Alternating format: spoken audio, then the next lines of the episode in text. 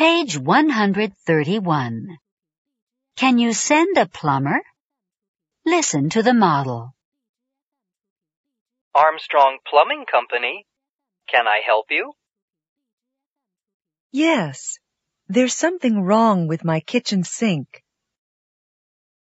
Can you send a plumber to fix it as soon as possible? Where do you live? 156 Grove Street in Centerville.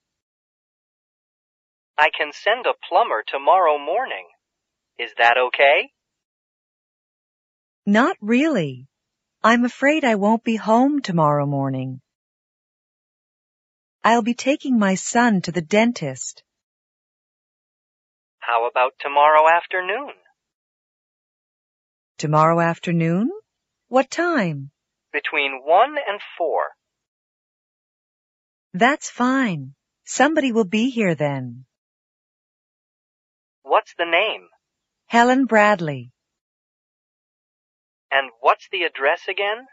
156 Grove Street in Centerville. And the phone number? 237-9180. Okay. We'll have someone there tomorrow afternoon. Thank you. Page 133. Trouble with cars. Listen. It might seem hard to believe, but my friends and I are all having trouble with our cars. There's something wrong with all of them. Charlie is having trouble with his. The brakes don't work. He tried to fix them by himself, but he wasn't able to since he doesn't know anything about cars. Finally, he took the car to his mechanic. The mechanic charged him a lot of money. And the brakes still don't work. Charlie is really annoyed. He's having a lot of trouble with his car, and he can't find anybody who can help him. Betty is having trouble with hers. It doesn't start in the morning. She tried to fix it by herself, but she wasn't able to. Since she doesn't know anything about cars. Finally, she took the car to her mechanic. The mechanic charged her a lot of money, and the car still doesn't start in the morning. Betty is really annoyed. She's having a lot of trouble with her car, and she can't find anybody who can help her. Mark and Nancy are having trouble with theirs. The steering wheel doesn't turn. They tried to fix it by themselves, but they weren't able to. Since they don't know anything about cars. Finally, they took the car to their mechanic. The mechanic charged them a lot of money, and the steering wheel still doesn't turn. Mark and Nancy are really annoyed. They're having a lot of trouble with their car, and they hmm. can't find anybody who can help them. I'm having trouble with mine, too. The windows don't go up and down. I tried to fix them by myself, but I wasn't able to since I don't know anything about cars. Finally, I took the car to my mechanic. The mechanic charged me a lot of money and the windows still don't go up and down. I'm really annoyed. I'm having a lot of trouble with my car, and I can't find anybody who can help me.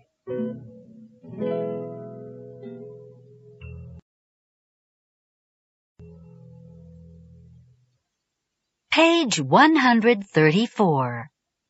Listening. What's the word? Listen and choose the word you hear. 1, Do you know him well? 2, I'll be glad to help them. 3, Did you see him today? 4, Yours will be ready at five o'clock. 5, Careful. You might hurt yourselves. 6, We're having trouble with her car. Page 134. Listening. What are they talking about? Listen and choose what the people are talking about. 1, I'm going to have to call the plumber. 2, It's broken. We won't be able to wash the dishes. 3, I'm upset. I can't watch my favorite program. 4, It doesn't work. I can't call anybody. 5, My mechanic fixed the brakes. Page 134. How to say it. Giving advice. Listen. I'm having trouble with my car. You should take it to a mechanic. I'm having trouble with my car. You ought to take it to a mechanic. I'm having trouble with my car. I think you should take it to a mechanic. I'm having trouble with my car. I think you ought to take it to a mechanic. Page 135. In your own words. That's what friends are for. Listen.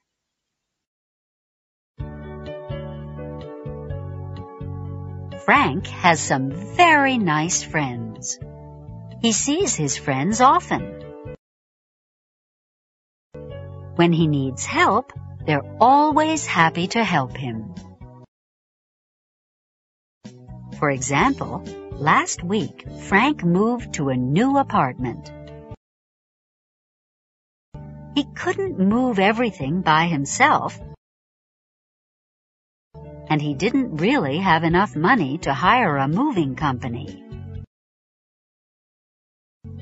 His friends came over and helped him move everything. He was very grateful. His friends said, We're happy to help you, Frank. That's what friends are for.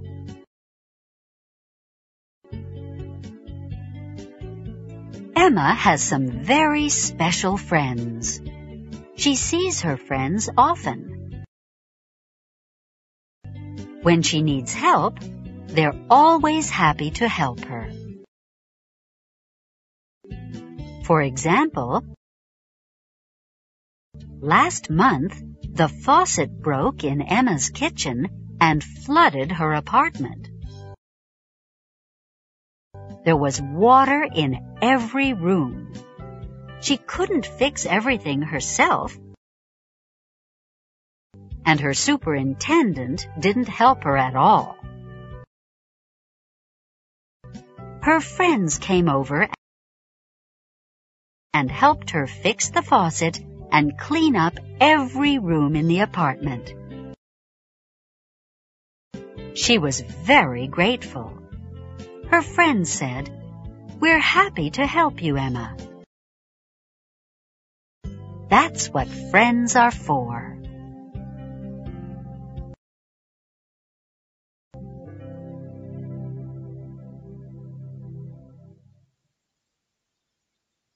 Page 136. Pronunciation. Deleted H. Listen. Then say it. Tell him I said hello. I'll be glad to help him. He can get dressed by himself. The mechanic charged him a lot of money. Say it. Then listen. Tell her I said hello. I'll be glad to help her. She can make lunch by herself. The mechanic charged her a lot of money. End of chapter 13.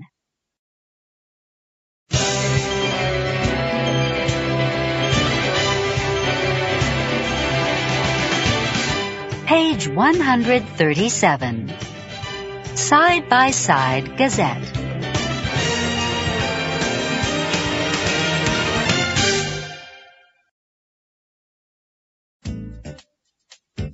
Communities.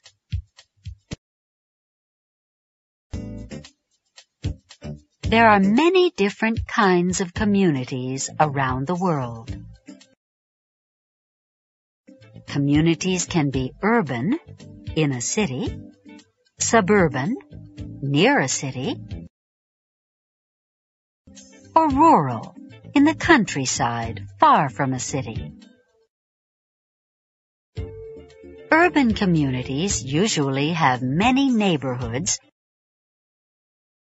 where people often live close together in apartment buildings or small houses. Streets in these neighborhoods often have lots of people and many stores and businesses. People in urban neighborhoods often walk or take public transportation to get to places. In suburban communities, people typically live in separate houses. Stores and businesses are not usually nearby and people often have to drive to get there. Some suburban communities have public transportation, and others don't. In rural communities, people often live far apart from each other, not in neighborhoods. There isn't usually any public transportation. And people have to drive everywhere. Whether in urban, suburban, or rural areas, some communities are friendly and others aren't. For example, in some communities, People know their neighbors. They help each other. And their children play together all the time. In other communities, people keep to themselves and sometimes don't even know their neighbors' names. In the old days, most people around the world lived in small towns and villages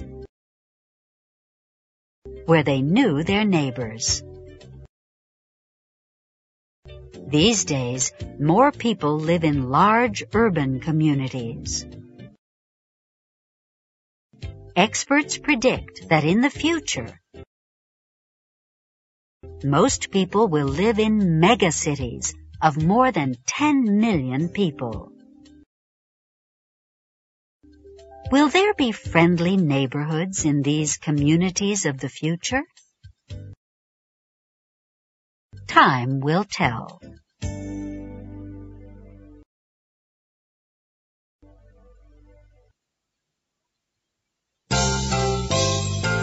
Page 137. Build your vocabulary. Household repair people. Who's at the door? The appliance repair person.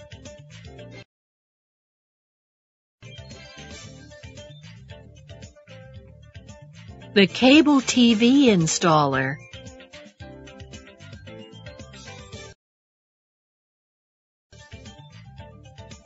The chimney sweep.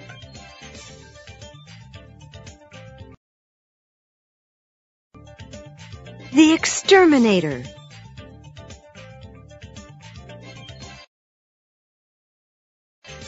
The house painter.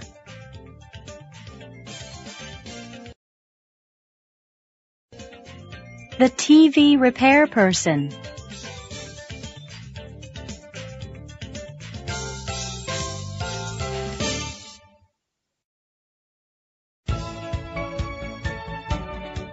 Page 138.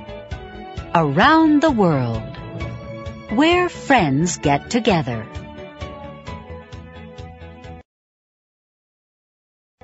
These friends are meeting in the plaza in the center of Guanajuato, Mexico. These friends are meeting at a coffee shop in Los Angeles. These friends are talking in a park in Shanghai. Where do friends meet in different countries you know?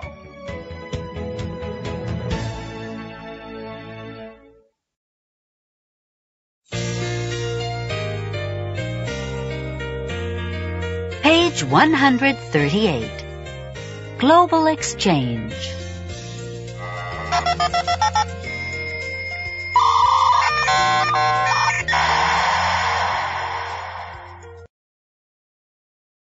I'm really looking forward to next weekend. Our family will be celebrating my grandparents' 50th wedding anniversary. Everybody in my family will be there. My parents, my brothers and sisters, and all my aunts, uncles, and cousins. We're going to have a big dinner at our home. Then, all the grandchildren will present a play that tells the story of my grandparents' lives together. I'm going to be my grandfather when he was 20 years old. We're going to have music and dancing. And we're going to give them a special anniversary present. A book of photographs of our whole family through the years. I'll tell you all about the party in my next message.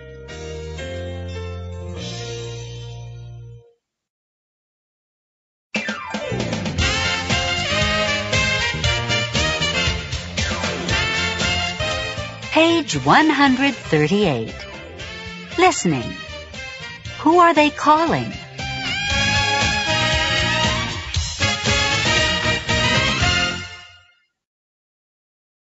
Listen to the messages and conversations. Match the caller with the repair person. 1. Hello.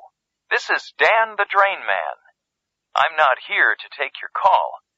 Please leave your name, number, and the time you called. Also, please describe the problem. I'll get back to you as soon as possible. Have a great day. Hello. This is Amy Francis. My number is 355-3729. It's three o'clock Friday afternoon. My kitchen faucet is broken. I can't turn off the water. Please call back as soon as possible. Thank you. 2. Hello. This is Helen's Home Repair. If you break it, we can fix it. Nobody is here right now. Leave a message after the beep and we'll call you back. Thank you. Hi, this is Paul Mendoza. My front steps are broken and I need somebody who can fix them. My phone number is 266-0381. Please call back soon. I'm having a party this weekend and nobody will be able to get into my house. Thank you. 3. Hi, this is Kevin's key service. Leave a message and I'll call you back. Thanks. Good morning. My name is Jim Carney. I'm really embarrassed.